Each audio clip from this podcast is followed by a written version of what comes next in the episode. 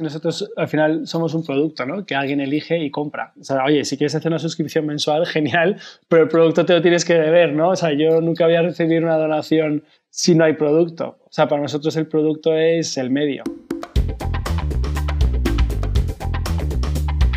Bienvenidos al podcast e-commerce, la mejor herramienta para estar al día y hacer crecer tu negocio. Aprende de la mano de expertos, conoce historias de grandes emprendedores y transfórmate en un especialista con nosotros. Somos Guillermo Hernández y Jonathan Mármol, y esto va a comenzar. Hola a todos, bienvenidos un día más al podcast de e-commerce. Hoy Jonathan y yo vamos a estar hablando con Pablo Urbano, eh, cofundador y CEO de Aura. ¿Qué tal, Pablo? ¿Cómo estás? Muy bien, muchas gracias por invitarme a este podcast. ¿Qué tal a todos? Nada, un placer tenerte aquí. Pues nada, Pablo, si te parece, eh, empiezanos contándonos un poco, pues nada, un poco tu perfil, cómo, cómo llegaste, bueno, cómo llegaste a fundar Aura y, luego pues sentamos un poco más en detalle. Vale, bueno, pues es, es una, es, es, una larga historia, pero la voy a resumir porque si no podremos estar aquí horas y horas. Eh, se resume básicamente en, bueno, Antonio y yo somos muy amigos del colegio eh, y Antonio estuvo en el 2014 construyendo un hospital en, en, Etiopía porque eres arquitecto y yo estaba estudiando ingeniería industrial en, en la Politécnica de Madrid y cursé una asignatura que se llama creación de empresas, ¿no? Porque ya desde, decir, desde joven, es decir, desde pequeño, ¿no? Tendría como, bueno, tenía esa, no sé si esa semillita o algo ahí de, de, querer emprender.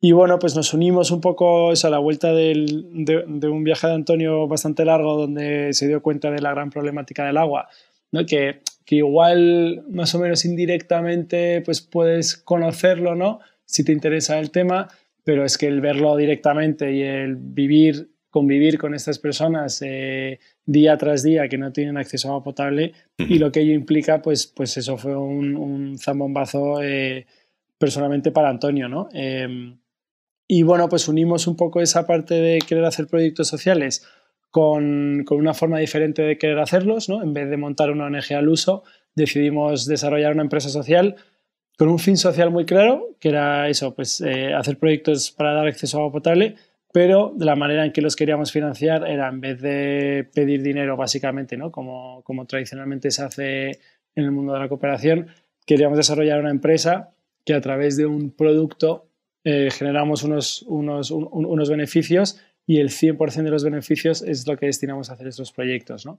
Y obviamente, pues en ese momento decidimos, oye, qué mejor en 2015 qué mejor que si queremos eh, dar acceso a agua potable, qué mejor que sacar un producto de agua, ¿no? Así, de una manera muy sencilla, puedes ligar al consumidor con, con, con, con, ese impacto que está teniendo. Y bueno, también otra de las patas que se desarrolla, obviamente, pues vendemos agua mineral en el mercado y quisimos desarrollar el producto más sostenible, ¿no? Que aunque parezca un poco incoherente al principio por esa parte de agua mineral, eh, bueno, eh, es verdad que es un mercado muy potente y quisimos cambiarlo desde dentro y así es. Hemos sacado la botella más, más, más sostenible del mercado, que es de plástico 100% reciclado y es de base cuadrada. Eso también da mucho que, de qué hablar. ¿eh? Cuando tienes el plástico y tal, eso va a ser divertido. Bueno, te, iba a preguntar un poco lo que, que, definías esto de, empresa social, pero creo que ya lo has hecho bastante bien, ¿no? Al final, eh, creo que también para que la audiencia lo tenga claro, no, no, sois una ONG, obviamente aquí esto es una empresa, obviamente a vosotros esto os da de comer, pero aparte tiene un trasfondo, ¿no? Que es ese, bueno, pues con los dividendos que la empresa genera cada, cada año, pues se, destinan a, a, causas sociales, ¿no? Exactamente, sí. También es un poco la forma de elegir a los proveedores, eh, bueno, o sea, no es solamente que destinamos el 100%, que también sino es bueno, un poco ese día a día, ¿no? Intentas cuidar tanto a los empleados como a los proveedores, como a los clientes.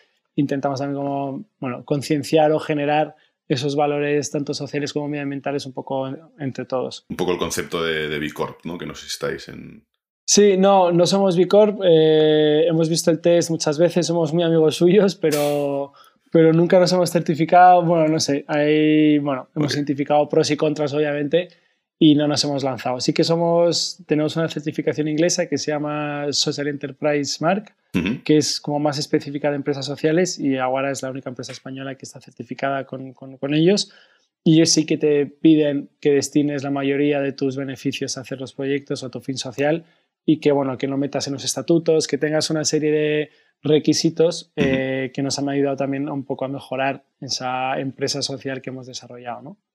Sí, porque además en vuestra, en vuestra web eh, se puede ver incluso eh, todos los acuerdos que, tenéis firmados o auditorías. O sea, quiere decir que la transparencia en ese lado es, patente. Sí, justo. Es que eh, falta mezclar como empresa y social y es verdad que ahora poco a poco creo que somos más conocedores de estos términos, pero al principio era como como una locura, ¿no? En plan, pero ¿qué eres? ¿Una ONG o eres una empresa? A ver, ¿qué quieres? ¿Ganar dinero o no? Entonces era como, oye, no, no, que lo que queremos es ganar dinero, pero para hacer más proyectos, no es, no es, no es para quedaros nosotros. Entonces siempre teníamos, unos decían, ah, entonces no cobraréis, ¿no? Es como, joder, eh, en, las ONGs también se cobra, ¿no? Y bueno, pues un poco para mostrar esa transparencia y porque no tenemos nada que esconder, sino al revés, ¿no? Queremos, queremos inculcar o queremos dar a conocer lo que es la empresa social tenemos los estatutos publicados y también tenemos las cuentas auditadas todos los años, que a pesar de ser una empresa que no necesita ser eh, auditada por ser una SL y tener bueno, una facturación X, está todo publicado porque nos encanta esa transparencia. Y también tenemos todos los proyectos, con quién los hacemos, a cuántas personas están impactando, cuántas, eh, bueno, cuántos años llevamos haciendo estos proyectos. Y la verdad es que es, es, es, genial, ¿no? La web como que sea la plataforma de comunicación principal de la marca, vamos, de la empresa más bien, es, es básico. desde el desconocimiento un poco, ¿eh? ¿hay muchas empresas más como vosotros en España, o sea, empresas sociales? Pues como tal, que o sea, también esta es otra buena definición de qué es una empresa social, ¿no? Porque para nosotros, eh, para nosotros la empresa social es una empresa que destina el 100% de los beneficios o la mayoría de esos beneficios disponibles a hacer los proyectos, ¿no? Eh, pero bueno, también en España entran dentro de empresa social pues empresas que el servicio o el producto que están desarrollando pues lo hacen con, pues con personas eh, en riesgo de exclusión o, con personas eh, con discapacidad o bueno, que en su cadena de valor introducen estos valores, ¿no? o, también hay ciertas empresas que meten dentro de empresa social empresas que se preocupan por el medio ambiente, pues ya sea porque están utilizando materiales reciclados o porque o porque nos están desarrollando automóviles eléctricos o bueno. O sea, total que el paraguas se está abriendo mucho y nosotros un poco lo que sí que un poco defendemos es, es, es que te tiene que implicar también los accionistas, los, los accionistas ¿no? e inversores se tienen que implicar un poco en, en, que ese fin social también esté muy claro. Es, es un poco como la palabra sostenibilidad, ¿no? ¿Qué, te hace sostenible y qué no, no? O sea, es un poco... O eco, ¿no?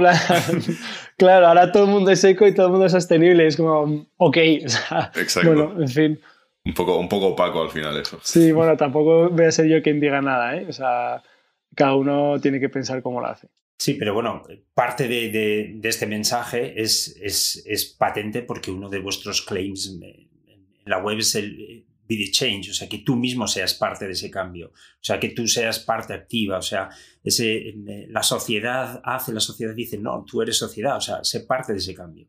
Totalmente, totalmente, totalmente de acuerdo. Vamos, ese justo fue un cambio muy en la forma de pensar de Aguara, ¿no? Eh, creo que también ha sido un paso adelante que hemos dado en cuanto al branding y en cuanto a los mensajes que queremos dar. Aguara no es una marca de agua mineral. O sea, Aguara es, desde nuestro punto de vista, es, es mucho más, ¿no? Te iba a decir la típica frase de es como un modo de vida, pero, pero pensamos que, es, que, que queremos dar ese impulso a que sea así, ¿no? A que sea el consumidor que también cambie sus actos en su día a día, ¿no? Oye, pues si puede reducir el consumo que está haciendo, si puede reutilizar lo máximo posible, si puede reciclar.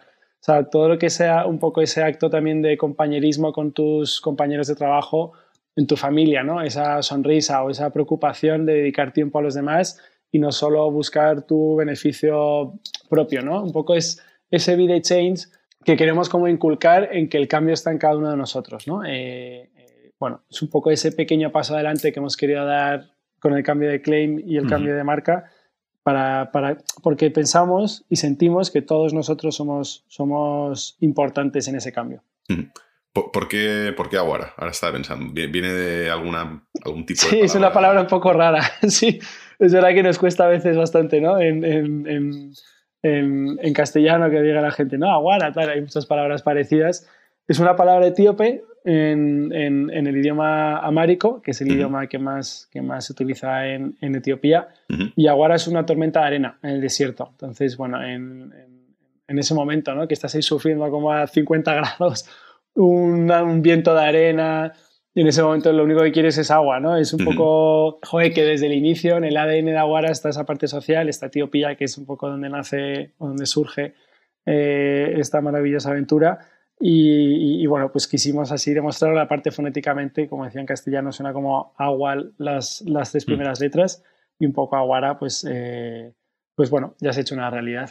Eh, estaba viendo, estaba cotillando ahora mismo el, link. He visto aquí que tenéis un crowdfunding equitativo. O sea, no, no había visto nunca esto de crowdfunding equitativo. O sea, habíamos visto lo que es el crowdfunding de toda la vida, o rondas de financiación, etcétera, etcétera, pero que es un crowdfunding equitativo.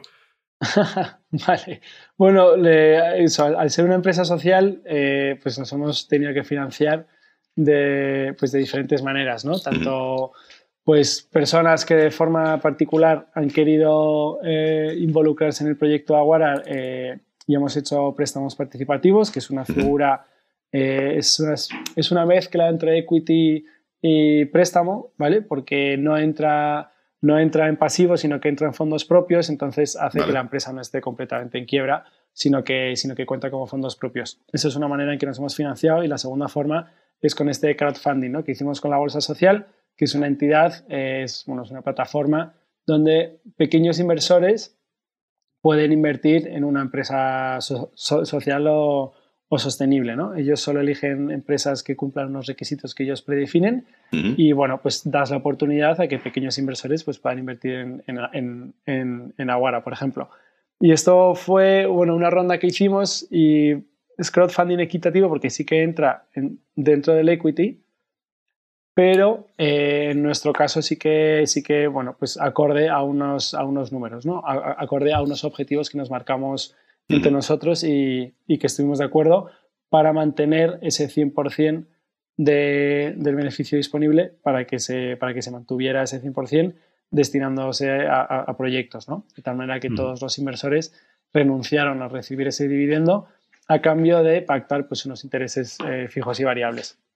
Y hablando de, ahora que nos comentas que estos proyectos, ¿cómo llegan a vosotros? ¿Sois vosotros quienes generáis estos proyectos? Eh, si alguien tiene una iniciativa en, no sé, en Sudán, eh, ¿os puede hacer llegar su, propuesta? Sí, por supuesto. Vamos, encantados, encantados de conocer a más gente, más entidades que hacen los proyectos. Nosotros, como trabajamos, es eh, nos implicamos mucho en los proyectos y hemos desarrollado una forma como de de, proceso de cooperación, eh, en el sentido de seleccionamos a estas ONGs, las auditamos, eh, nos aseguramos de que la mayoría del dinero eh, van a hacer estos proyectos, de que no se pierde dinero por ahí, de que tienen experiencia en agua y sobre todo de que tienen vocación de permanencia. Es decir, que, sabemos que no van a hacer el proyecto y se van a ir, sino que van a tener presencia en el, proyecto para ver cómo evoluciona. ¿no? Em, pedimos cada seis meses durante cinco años un informe de impacto de que nos aseguren, oye, pues el proyecto está en este estado, está impactando a tantas personas,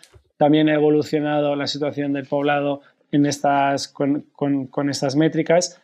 Y en el caso de que se rompa, que suele pasar, ¿no? Y los proyectos por su uso se rompen, pues las bombas o lo que sea, pues oye, ¿cómo lo vamos a reparar? Implicamos también a la población local con un 5% del valor del proyecto para que sientan el proyecto como suyo y también para que hagan ese mantenimiento, ¿no?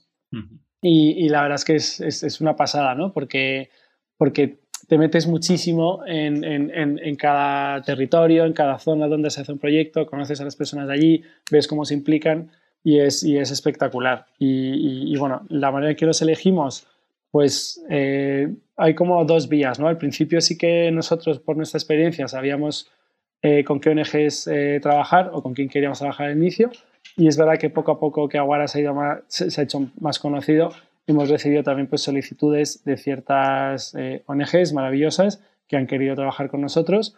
Y, bueno, pues eso, hacemos ese proceso y luego ellos son quienes nos eh, transmiten, oye, existe esta necesidad en esta zona porque, porque este, el, año pasado ha habido muchísima sequía, necesitamos hacer este proyecto que va a impactar a estas personas, o bueno, también pues por desastres naturales ha habido algún cambio y, y bueno, sí que no somos de emergencia, pero sí que, sí que hacemos proyectos para que estén desarrollándose en el largo plazo. Y empezamos con acceso a agua y ahora poco a poco también estamos migrando a temas de agricultura y también tema de saneamiento, tema de baños. Estábamos comentando el tema de, de proyectos, socios, ONGs, etcétera.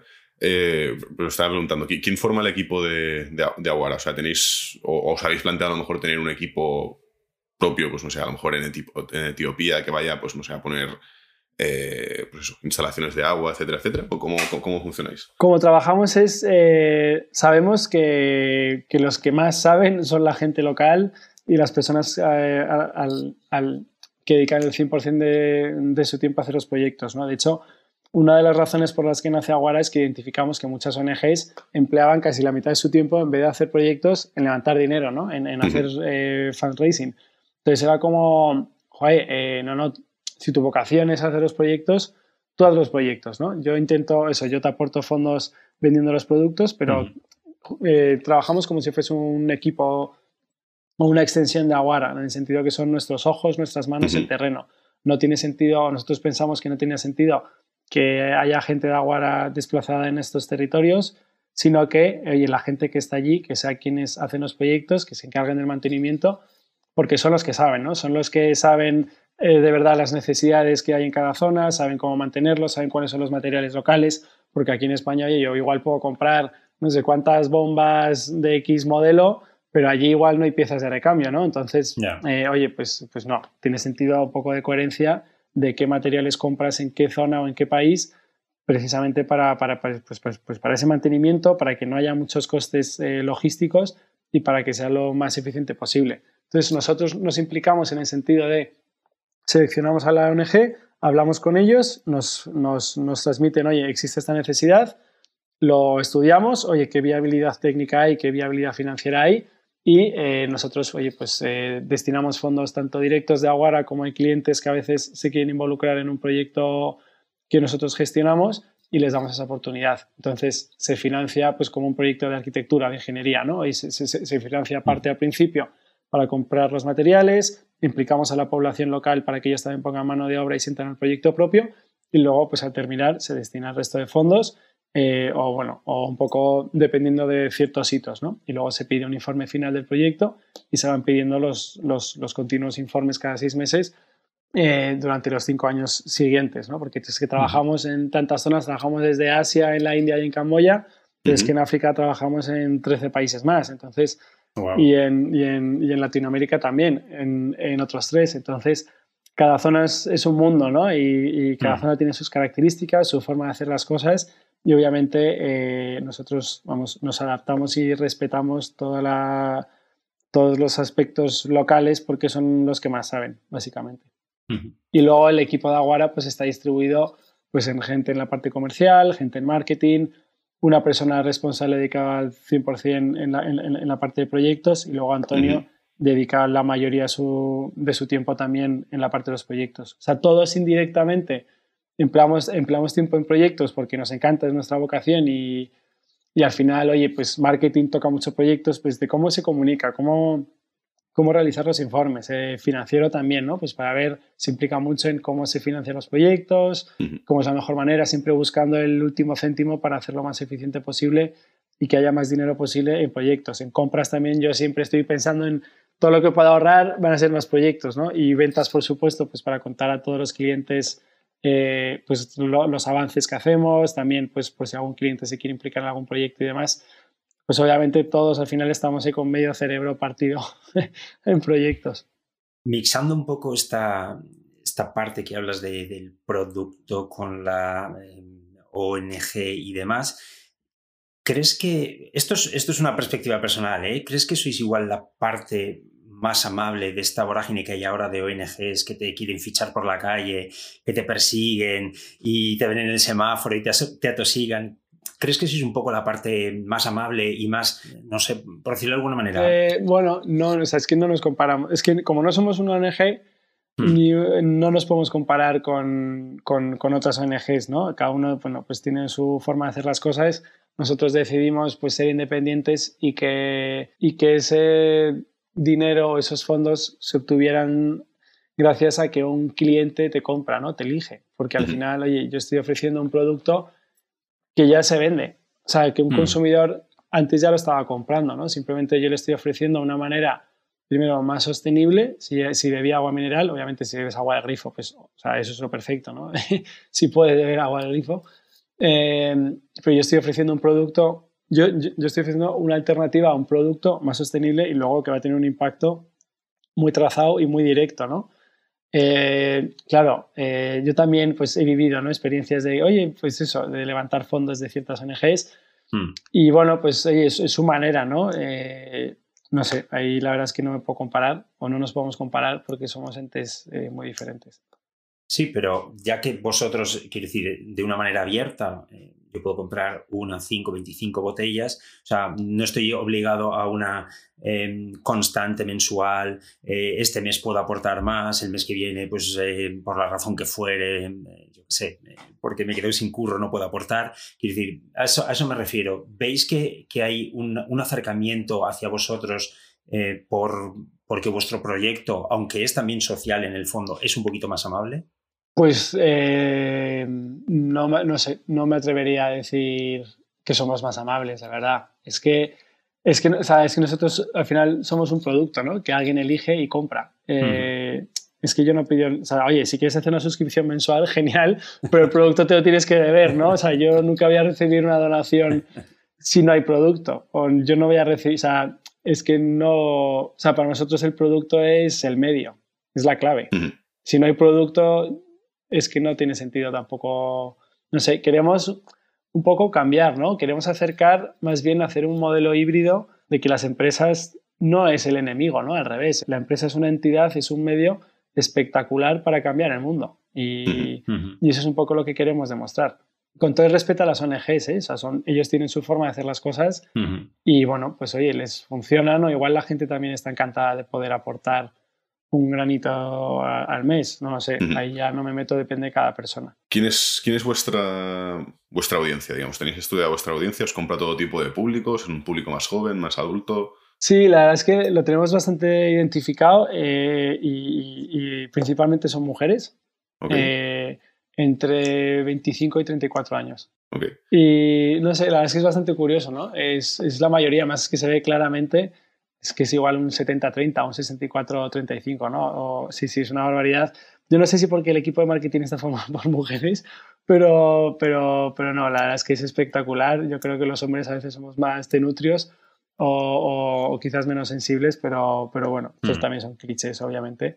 Y, y, bueno, la verdad es que encantados. Y eso, entiendo que es un público más español, más europeo, más internacional? O sea... Eh, nuestro producto se vende en España a día de hoy. Es verdad que justo antes de la pandemia, en 2019, ya estábamos con planes de querer salir, eh, porque pensamos que, bueno, eh, lo importante es la marca, ¿no? Teníamos que buscar la manera en que pudiéramos producir los productos allí para no tener que transportar el agua.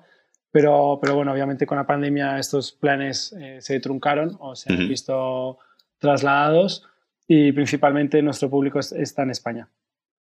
Es verdad que mucho Latinoamérica, yo creo que el lenguaje obviamente ayuda.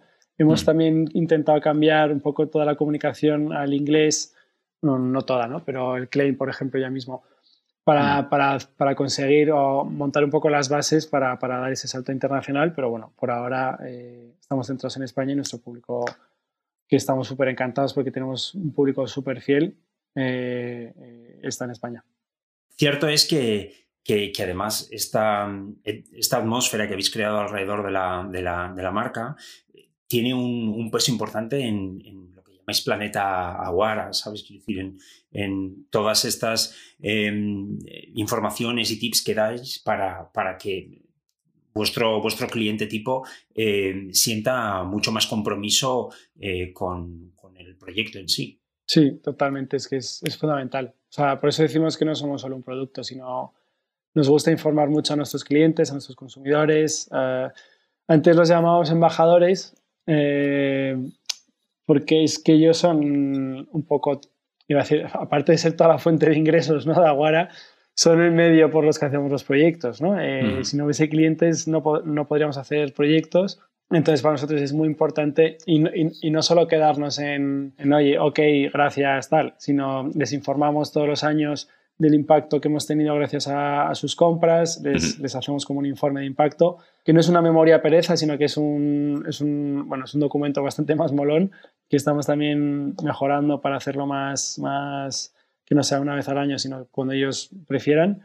y, y, la es que es muy interesante, ¿no? Porque les decimos a cuántas personas eh, han, han, permitido dar acceso a agua potable, cuántos litros de petróleo, digo de petróleo, de agua hemos ofrecido gracias a, los proyectos que, que, hemos hecho, cuántas horas se han ahorrado estas personas en dejar de ir a por agua a las afueras del pueblo, sino porque ya lo tienen en, su, más cerca, pues no tienen que recorrer ese tiempo, ya pueden ir al colegio a hacer otras cosas.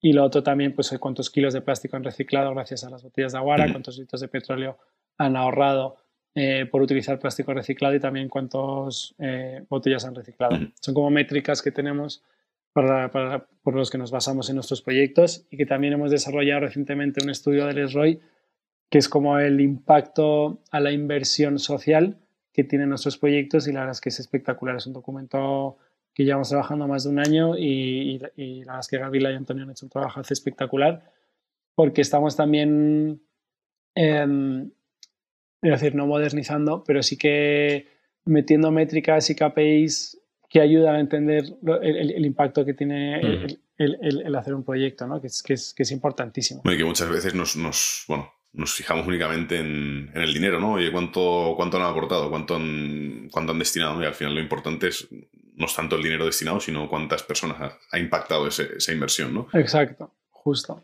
Sí, sí, desde luego. Es un poco lo que veía, ¿no? O sea, vosotros tenéis las auditorías públicas, tenéis de hecho los, los números de cierre, incluso he visto del año pasado, ¿no? De hace dos años.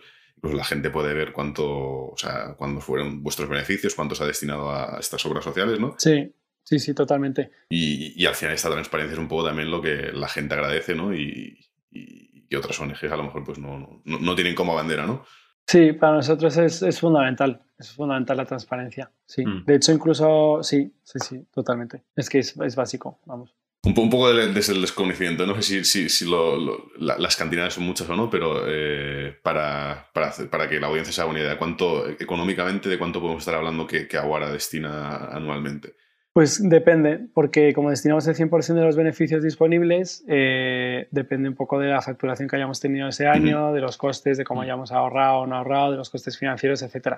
También es cierto que en las auditorías no aparecen las donaciones, entre comillas, que nos hacen los clientes que quieren financiar directamente un proyecto. ¿no? Es decir, oye, pues eh, nos ha pasado al grupo La Rumba, ¿no? que nos compra el producto, pero no se quedaron solo en, comprar el producto, sino que al inicio eh, quisieron financiar dos proyectos de agua. Eh, pues esos, ese dinero que, que, nos donaron para, para, hacerlo más transparente y para, y, para que no entrasen en Aguara y luego saliesen, que, pues que es un poco raro, mm. ¿no? También contablemente existen problemas. Eh, directamente ellos, ellos reparten o reparten, eh, destinan ese dinero a la ONG para que ellos también tengan esa extensión fiscal, etcétera, etcétera, ¿no? Y, eso, por ejemplo, pues no está contabilizado en la auditoría porque no es un dinero que entra. Pero en estos eh, seis años que llevamos, cinco años desde que nació, desde el 2016, que cinco años desde que sacamos el primer producto al mercado y desde ahí empezamos a tener proyectos, eh, me atrevería a decir que hemos destinado unos 500.000 euros wow. en total con, los proyectos, con los, con los clientes y nosotros. No, no, o sea, está muy bien para entendiendo otra vez y, repitiendo que sois una empresa social, o sea, no sois una ONG, o sea... Sí, y súper pequeñita, el primer año me acuerdo que facturamos 120.000 euros, eh, ya el siguiente, bueno, en seis meses, y luego ya sí que han ido evolucionando, ¿no? Pues 700.000, mm. eh, en 2019 1,3, en 2020 nos pegó de lleno y bajamos otra vez a 700, y ahora quizás, eh, si Dios quiere, superamos otra vez el millón recuperamos casi el 2019 y las que súper agradecidos porque después de eso, de que nosotros nuestra estrategia era, estábamos enfocados en clientes eh, corporativos y en, y, en, y el mundo Oreca, ¿no? Eh, restaurantes, hoteles, etcétera, pues es que nos pegó de pleno. O sea, fue, vamos, de estar ahí hablando con los clientes, los dos apoyándonos en plan, joder, tal, Pero bueno, eh, fueron momentos muy duros. También hicimos la campaña de, que destinamos agua para los hospitales, ¿no? que empezamos a recibir mogollón de llamadas en marzo eh, y abril del 2019 de personal sanitario y, y, personas con COVID que no tenían acceso a agua, ¿no? porque en Madrid, por ejemplo, el agua se toma de grifo, entonces pues es la persona que acompaña a los que están enfermos o los médicos o las enfermeras quien, quien oye, pues les da agua en un vaso o lo que sea. Y claro, un momento de saturación que no podía nadie asistir y nadie podía ir a los hospitales por ese riesgo de contagio y el personal sanitario completamente desbordado, pues ahí, claro, empezamos a recibir llamadas de, oye, necesitamos agua para los, para los enfermos, que es que no vamos a abasto, para los enfermos y para el personal, que llevaban el EPI y tal, o sea, mucho, mucha tensión. Y la verdad es que, joder, nosotros dijimos, mira, está, está cayendo nuestra cuenta de resultados así, pero dijimos, bueno, es que esto es lo que es una, una empresa social, ¿no? Empezamos mm. a repartir todo el stock que teníamos porque preveíamos que tampoco nos iba a hacer falta en los siguientes meses y aparte, pues, pues obviamente había, había, que dar la cara, ¿no? Y vimos que la demanda seguía aumentando y, hicimos un crowdfunding para financiar eh, el coste de las botellas y la verdad es que ahí fue todo el equipo, vamos, se ponen los pelos de punta porque fue todo el equipo eh, que estábamos ahí también... Eh, pues también con limitaciones de, de, ERTES y cosas de estas eh, mm. de salario porque teníamos que salvar la caja, eh, pues un poco de forma voluntaria, ¿no? Eh, apoyando toda la producción de las botellas, apretando a todos los proveedores en cada céntimo, porque así podíamos hacer más botellas, ¿no? Y al final destinamos más de 1,2 millones de litros en más de 90 hospitales en España en tres meses y pico o algo así. Eso fue una mm. locura. O sea, yo me acuerdo de, o sea, vamos, una intensidad espectacular. Y bueno, pues fue nuestra manera también de, de poder apoyar, ¿no? De, de, que una empresa social pues está, vamos, tiene que estar siempre ahí. Por ese lado tiene una doble satisfacción, quiere decir, el hecho de que es una empresa que da, da números y, bueno, y es, es, rentable, pero por otro lado es el acostarte cada día y decir, wow, eh, esto que estoy haciendo tiene un verdadero impacto real en, en el mundo en el que estamos viviendo. Sí, no, no, totalmente. Súper satisfactorio. Es verdad que tienes que recordarlo, ¿eh? porque cuando te metes en las peleas del día a día de proveedores, clientes, etcétera, etcétera, ¿no? Que, pues que pasan en todas las empresas, ¿no? O, bueno, pues eh, entre departamentos es verdad que hay súper buen rollo, pero bueno, oye, eh, hay que sacar las cosas adelante, ¿no? Y, y, y, bueno, cada, una vez al mes tenemos una reunión específica de los proyectos y de todas maneras todas las semanas estamos todos informados de cómo van los proyectos, eh, de, hecho, también tenemos, más bueno, es una vez cada mes, cada dos meses, una vez al trimestre, mm. tenemos una reunión con una ONG que nos cuenta desde allí, vamos, con, con, una organización que nos cuentan desde allí cómo están evolucionando los proyectos eh, y, es, y, es, espectacular, ¿no? Porque mm. te cuentan de primera mano eh, pues un poco las situaciones que se están viviendo en Congo, por ejemplo, o en Camerún.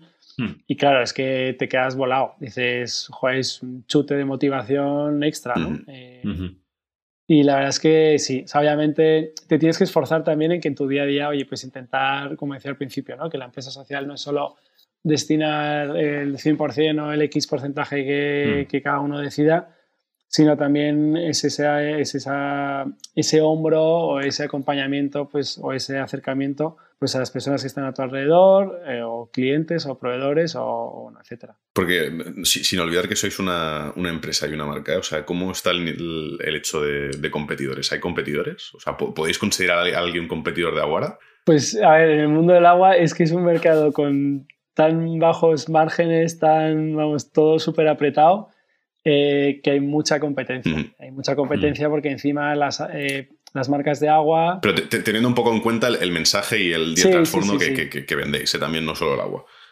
Ya, pues bueno, en cuanto a producto hay mucha competencia porque además las, las grandes marcas pertenecen a grupos gigantes.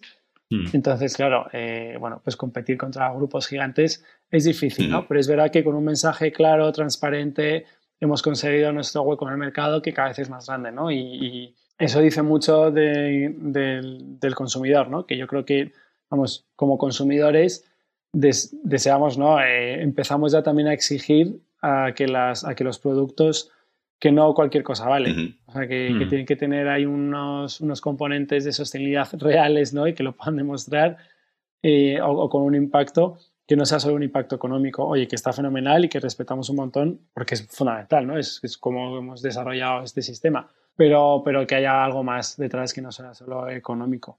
Y en cuanto a otras eh, competencias, eh, se pueden considerar otras marcas con otros envases, con, con otra tipología de envases, que la gente también eh, creo que confunden que son sociales, porque, porque, bueno, pues porque, pues porque hemos visto de todo, ¿no? Los mensajes se pueden decir de forma muy gratuita y, bueno, pues no sé, se quedan ahí en el limbo y si lo interiorizas Y es, bueno, en fin. Un, poco lo que decíamos de, la palabra sostenible o eco, ¿no? Que hoy en día está un poco de, moda, cuando realmente, y realmente lo sostenible es mucho más caro de producir, ¿no? De hacer que, que, un producto normal, ¿no? O sea. Sí, no, o sea, sí porque requiere seguro que más esfuerzo, los proveedores no van a ser los mismos en cuanto a lo agro, o, sostenible y demás, los bios. y, el, tratamiento de los plásticos que vosotros hacéis, eh, estoy seguro que es mucho más caro el tratamiento de plástico. Claro, no, no, eso desde luego, sí, sí, no, no, o sea, completamente. Ahí, de hecho, es que es una locura, pero el tema de los envases, obviamente el mejor envase es eh, cuando no hay envase, eso está clarísimo, ¿no? Ese es el mejor envase y lo defendemos a tope de, oye, si puedes beber agua de grifo en un vaso, pues fenomenal. Pero en ciertos momentos que no es así, porque esto es así, ¿no? Pues en la zona de Levante no puedes beber agua de grifo, o por mucho sistema de filtrado que puedas meter, o, también esos sistemas de filtrado a ver cuánto agua eh, tienen, necesitan para hacer un, un filtro de osmosis, o cuánta electricidad, o cuánta energía. Entonces, bueno, hay que analizar las cosas profundamente. Y luego el tema de los envases es una barbaridad, ¿no? Pues porque cada uno defiende lo suyo, que los del vidrio defienden que el vidrio es lo más sostenible, los del aluminio pues que es lo más sostenible, el plástico igual, el tetrabric igual. Y nosotros es verdad que en, su día, eh, vamos, hicimos un estudio de forma muy objetiva porque como no teníamos producto, pues podíamos elegir el, el que quisiéramos, ¿no?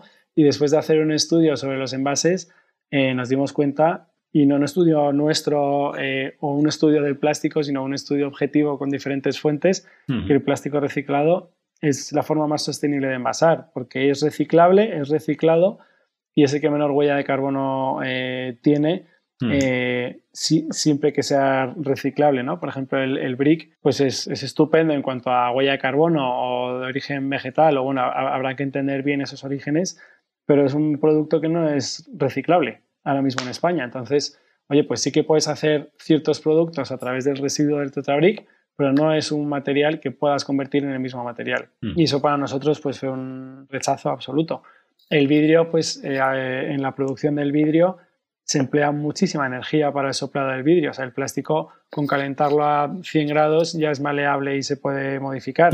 El vidrio o lo calientas a 800, 900 o 1000 grados o imposible, ¿no? Porque al final es, es arena. Y luego que pesa muchísimo. O sea, tienes que usar, para que una botella sea comparable de vidrio, tienes que usarla más de 20 veces. Las botellas retornables no se retornan tanto como 20 veces, aparte de toda la logística. ¿no? Obviamente. Y el aluminio igual. El aluminio es un metal, necesita también un punto de fusión bastante alto que todo tiene su pro y su contra, obviamente. Nosotros... Ya, vemos que has sacado ahí la, la, vena ingenieril y una, un poco la vena más sí, perdón.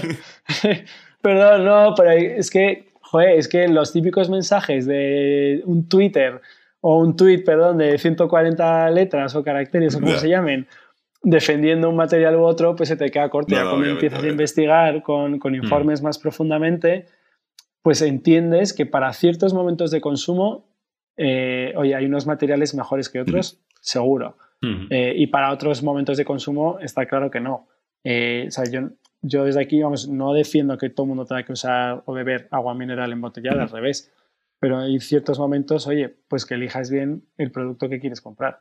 Sobre todo porque la base del plástico es darle ese valor para que el residuo no acabe donde no debe, ¿no? Si se fomenta que haya un valor y, y se fomenta que se recicle porque hay gente que compra reciclado, el, plástico va a tener la misma tasa de reciclaje que el aluminio o que en otros sitios. ¿Cómo, cómo lo hace Aguara logísticamente? Entiendo que al final os apoyáis en distribuidores que, bueno, que pasan ciertos eh, filtros, etcétera, etcétera, porque hasta ahora, o sea, entiendo que el, hecho de tener una planta propia es, impensable, ¿no? Sí. ahora mismo con el volumen tan pequeño que tenemos, tanto de producción como de como de botellas de plástico utilizadas es, es inviable, pero, pero ahí la verdad es que, bueno, eh, hemos hecho un trabajo que la verdad es que, joder, yo creo que, que estamos contentos, porque en 2015, cuando empezamos, eh, cuando decidimos querer utilizar plástico reciclado, no se podía utilizar en España por ciertas limitaciones eh, legales. Curioso. Que limitaban hasta el 50%, porque en España ninguna planta estaba certificada en poder reciclar plástico para que estuviera en, contacto con, con alimentación. Y, después de buscar encontramos un proveedor que es una multinacional que tiene su planta en Francia, entonces eh, en, justo en el sur de Francia, en la frontera, entonces eh, traíamos al principio el, plástico de ahí, ¿no? Eh, su planta de transformación estaba en España, pero la granza, que es lo que se llama como las los pelotillas de plástico recicladas, estaban en el sur de Francia. Entonces eso nos permitía ya poder utilizar reciclado. Luego es verdad que la ley cambió porque varias plantas en España ya se certificaron eh, con una certificación europea que te permite que ese reciclado ya es apto para el contacto con alimentos. Pero bueno, que al principio, pues bueno, te tenías un poco que buscar las castañas y la verdad es que gracias, yo creo, un poco desde nuestra humilde opinión, hay más marcas que utilizan 100%, ¿no? Y las que estamos súper orgullosos de haber un poco roto esa lanza y decir, oye, que se puede utilizar, que es viable, que el plástico reciclado no es, no es malo ni emite cosas. O sea, es perfectamente eh, viable que esté en contacto con alimentos y la verdad es que estamos súper contentos de, que sea así. Luego las plantas de producción, pues trabajamos con, con varias plantas según el formato. Si, si no sería inviable tener nuestra propia planta. Aparte que es que es más eficiente, ¿no? Si ya está construido toda la, todas las líneas de embotellado, etcétera, pues no tiene sentido tampoco que Aguara tenga la suya propia eh, sin estar al 100% de capacidad. En cambio, nosotros pues también, sobre todo que las plantas están en zonas bastante rurales, pues que mucha gente pues ha trasladado a ciudades y demás, y en nosotros también el apoyar pues estas zonas con menos gente a día de hoy, pues también nos gusta, ¿no? Que todos nuestros proveedores tengan también ese pequeño impacto, aunque sea en empleabilidad en zona rural, pues también, también nos encanta. Y en cuanto a la parte de reciclaje, es verdad que ahora mismo nos apoyamos mucho en el sistema que hay a día de hoy, pues que dependemos de que nosotros, todos nosotros tiremos la botella en el contenedor amarillo, pero bueno, poco a poco también estamos haciendo pequeños pilotos para desarrollar eh, y para tener controlado más el, el, residuo que con nuestros clientes generamos, ¿no? Queremos preocuparnos un poco de seleccionar bien el plástico para que sea de mayor calidad, para que sea reciclable al 100% y no solo una vez, ni 10, ni 15 veces, sino que sea reciclable infinitamente y, bueno, también dar ese valor al residuo que tan importante es, que es un poco la clave del reciclaje. Pablo, solamente así como una, una pequeña curiosidad, em, coméntanos un, un proyecto que, que, por su dificultad o por las vicisitudes que haya tenido el propio proyecto os haya costado, pero que al final em, os haya dado, entiendo que todos dan satisfacciones, pero una satisfacción de manera especial. ¿Proyecto de acceso a agua potable o proyecto que hayamos desarrollado con un producto aquí? O... No, eh, de, acceso a, agua potable, por ejemplo. Un proyecto muy interesante, o sea, obviamente eso es como los hijos, ¿no? Que creo que yo no, no, puedes elegir, aunque no tengo hijos ni nada, pero me lo imagino, ¿no? O con hermanos, amigos. O sea, cada proyecto es importante y es, y es especial y es único por dónde está situado y porque hay personas detrás, mm. básicamente. Eh, detrás y delante, vamos. Eh, y cuando estás hablando de personas, es, bueno, para nosotros es máximo respeto porque, porque bueno, ya mm. con que hubiera una persona con acceso a potable gracias a Guara, yo estaba más que satisfecho, pero es verdad que, que gracias a todos nuestros clientes, pues seguimos adelante haciendo más de 108 proyectos en mm. todas partes, vamos, en todo el mundo. Y, y, para mí personalmente hay uno, bueno, hay varios especiales, ¿no? Es verdad que el primero, pues el primero es muy especial porque es el primero, ¿no? Mm. Básicamente, y además Antonio estuvo allí en 2016, hicimos un documental y es increíble y ver a Antonio allí, ¿no? Pues uno de tus mejores amigos con el que has montado esto y con el que has ahí pasado de todo durante dos años y medio y le ves en imágenes que está en Benín eh, en el proyecto, pues vamos, o sea, en ese momento pues fue súper emocionante, ¿no? Eh, fue como, wow, fue una locura de, de emociones. Piel de gallina, ¿no? Sí, sí, sí, total. Y luego es verdad que yo estuve en Kenia en 2019, un poco de forma personal, ¿no? Eh, fuimos, mm. y estuve en Turkana con, con, con mi mujer y, y, fue increíble porque pudimos, o sea, estuvimos en Turkana viendo la zona de allí y pudimos luego hacer un proyecto. Y este proyecto es súper especial porque lo financiamos de forma conjunta con, con, la empresa donde trabaja mi mujer. Y poder ver el antes y el después ha sido mm. muy especial, ¿no? Porque además es un proyecto que hubo problemas porque se perforó en una zona se construyó un proyecto, o sea, un, pozo allí con la bomba y luego la familia de esa zona que estaban viviendo allí, las familias, mm. hubo una persona, un anciano que le dio malaria cerebral, pues veía alucinaciones y demás y, la gente se lo tomó con que en esa zona había espíritus malignos. Entonces dejaron esa zona, entonces claro, pues solo unos pocos se quedaron. Entonces pues fue un proyecto que, pues, que en un inicio, oye, pues toda la gente a la que iba a impactar, ¿no? A más de 350 personas, de repente se quedaron como 8, ¿no? Y fue como, joder, vaya, o sea, está muy bien, pero, pero bueno, ¿no? Pero hicimos mm. otro proyecto eh, porque se pudo, bueno, se pudo aprovechar otra perforación que ya había hecha, se pudo trasladar, o sea, se, se mantuvo una bomba manual, pero se hizo el proyecto entero que queríamos hacer en otra zona que ya estaba perforado y fue espectacular porque, fue, porque se instaló una bomba automática que va accionada por paneles solares, que va como a depósitos y luego aparte de una fuente para las personas, se ha hecho un abrevadero para animales y luego se ha hecho como un sistema de regadío eh, con lo que han montado una, una, huerta, ¿no? Y, y, es increíble ver ese proyecto en, en, una zona tan desértica como es Turcana, que es, que es espectacular, y, y, ver cómo, pues a pesar de las dificultades, ¿no? Y como te decía, que cada proyecto es, es único, mm. porque es como una aventura, ¿no? Que no, no sabes qué va a pasar, pero bueno, el resultado final pues en vez de un proyecto han sido dos pozos de agua con el sistema de agricultura y la verdad es que es increíble porque nos han enseñado fotos de cómo ha ido evolucionando y ves una zona desértica que de repente hay como árboles de sandía y, y cebollas y un montón de verdura y fruta, pues te quedas alucinando y diciendo, joder, hay esperanza, ¿no? Hay, hay, hay como se puede, se puede, se, se pueden plantar cosas en sitios inhóspitos. Y la verdad es que ese personalmente para mí me parece muy especial. Además tengo un mm. amigo que está allí en Turcana en, llevando la parte de agricultura y, la verdad es que es, increíble, ¿no? A mí, vamos, también mucha emoción. Volviendo un poco a lo que es nuestro podcast, ¿no? Que habla de e-commerce en general. O sea, nos hemos, liado un poco que, me parece mucho más interesante al final todo lo que hayas podido explicar y lo que la audiencia se puede llevar de esto, ¿no? Pero ¿cómo es el, el vender agua online? O sea, ¿Qué porcentaje de vuestras ventas son online? Eh, creo que utilizáis Shopify. La verdad es que me ha encantado. he estado cotillando un poco, creo que utilizáis Shopify. ¿Es Shopify? Sí, sí, sí, sí, sí. Sí, cuando al principio has dicho, no, este es un podcast de e-commerce, de Shopify y tal, he dicho yo, wow, vale, ok. O sea, no es nuestro mayor porcentaje de ventas eh, ni de lejos.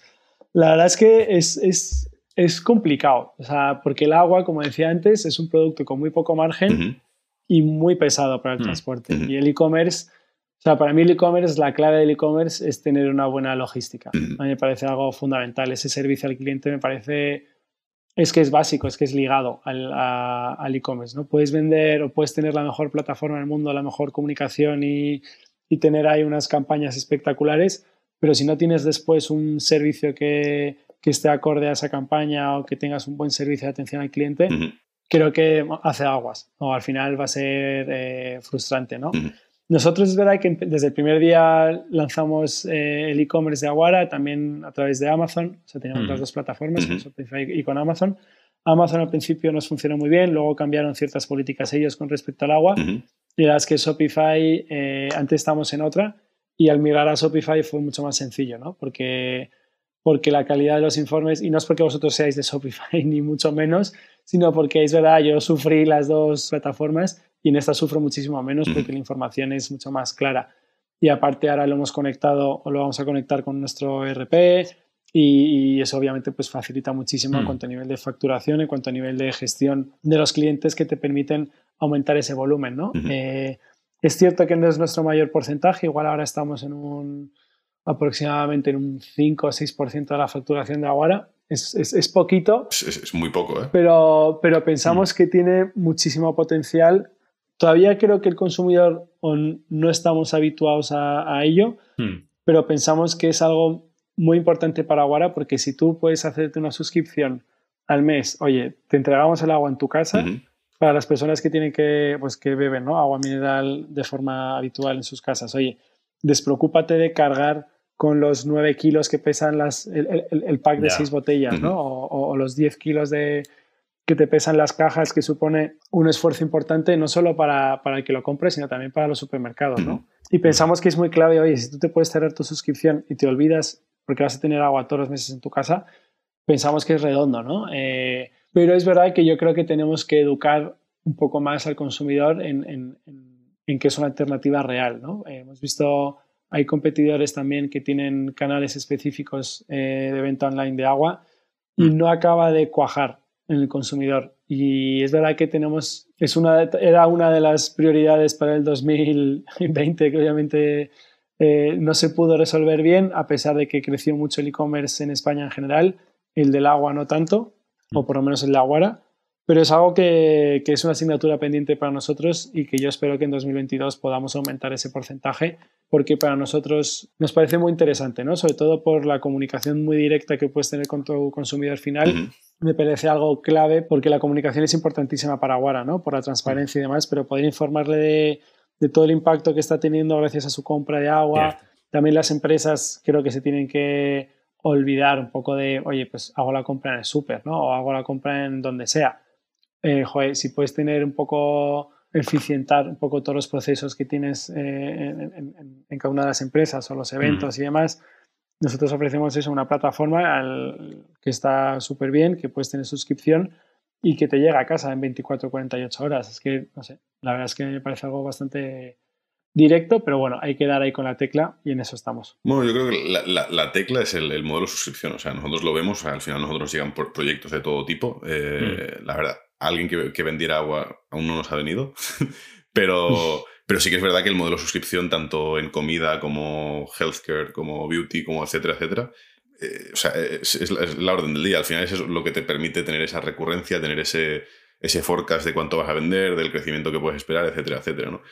Pero en mm. cambio, si eres una marca de, de, ropa que vas pues con la temporalidad, pues no sabes si la colección va a ser más o menos aceptada, ¿no? Entonces un poco... Sí, yo creo que ese es el siguiente paso que tenemos que dar nosotros como marca, nuestro consumidor, yo creo que también es, oye, pues las personas que se lo encuentran pues, en, ciertos momentos o en ciertos puntos de venta, pero como un poco no impulsivo, pero oye, en un restaurante, en un gimnasio, en un hotel, en un sitio, en una empresa, pues van, lo consumen, joder, se alegran y tal, y luego es verdad que son consumidores también muy centrados en Madrid, eh, que esperamos también este año poder desarrollar otras zonas, porque en Madrid pues el agua mineral en casa pues, pues no es lo habitual, ¿no? Eh, Mm. Entonces queremos un poco ese clic de, oye, que Aguara es una alternativa para tu día a día en casa, ¿no? Que no solo existen las botellas pequeñas. Barcelona es un buen, un buen mercado, ¿eh? Sí, justo. Sería, vamos, sí, a ver si este año un poco ponemos el foco en, en, en convertir que Aguara no es solo una marca de, de, eso, de impulso de medio litro de formato mm. pequeño que llevas en el bolso eh, o en la mochila, donde sea, sino que, oye, que Aguara también puede estar en tu casa, ¿no? Mm. Es un poco la clave que queremos dar y para eso estamos también trabajando en nuevos formatos y que esperamos desarrollar en este 2022 que nos hace mucha ilusión el, el, el oye, no solo impactar en, en, personas o en consumidores, sino también en hogares, ¿no? Un poco es la clave. Muy bien. Pues yo creo que para cerrar, Pablo, no sé, siempre intentamos que el, el, speaker que venga pues comparta un poco más de las de la parte de emprendedor, ¿no? Que al final son un poco todos los que venís aquí sois emprendedores, ¿no? Algún consejo, ¿no? Pues para la audiencia de cómo, bueno, cómo es emprender, pros y contras o, o, errores ¿no? Que, que, que, no deberían cometer. Un consejo en general. Pues un consejo, ya, solo uno. y elegir además el consejo. Eh, yo creo que, bueno, la gente con la que emprendes me parece algo fundamental, el equipo.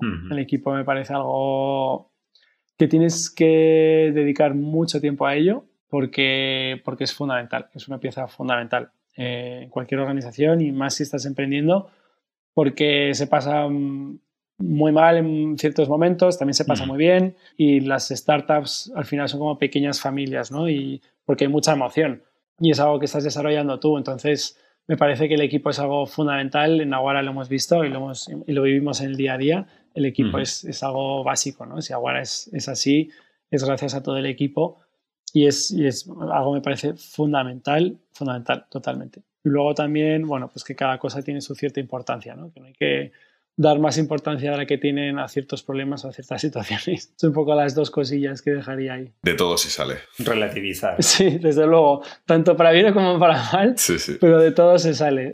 Totalmente.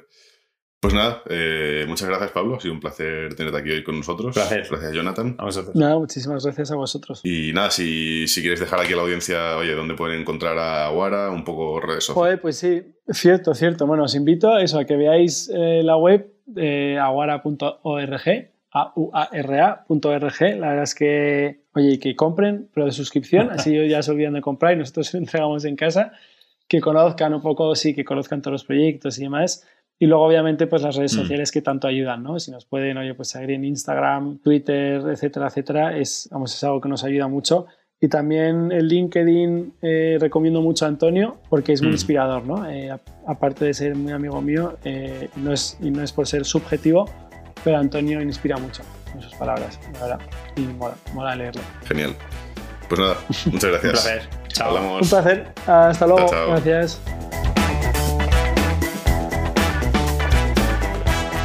Gracias por escuchar el podcast de e-commerce. Si te ha gustado esta entrevista, suscríbete y disfruta nuestros próximos capítulos. Recuerda dejar tu reseña en Apple Podcast. Esto nos permitirá seguir creciendo y poder ofrecerte nuevas entrevistas con más invitados y sus emocionantes historias. Si quieres un resumen de lo más importante de la semana en el e-commerce, los mayores players y saber qué está en tendencia actualmente, suscríbete a nuestro newsletters desde nuestra página web, elpodcastecommerce.es. Hasta pronto.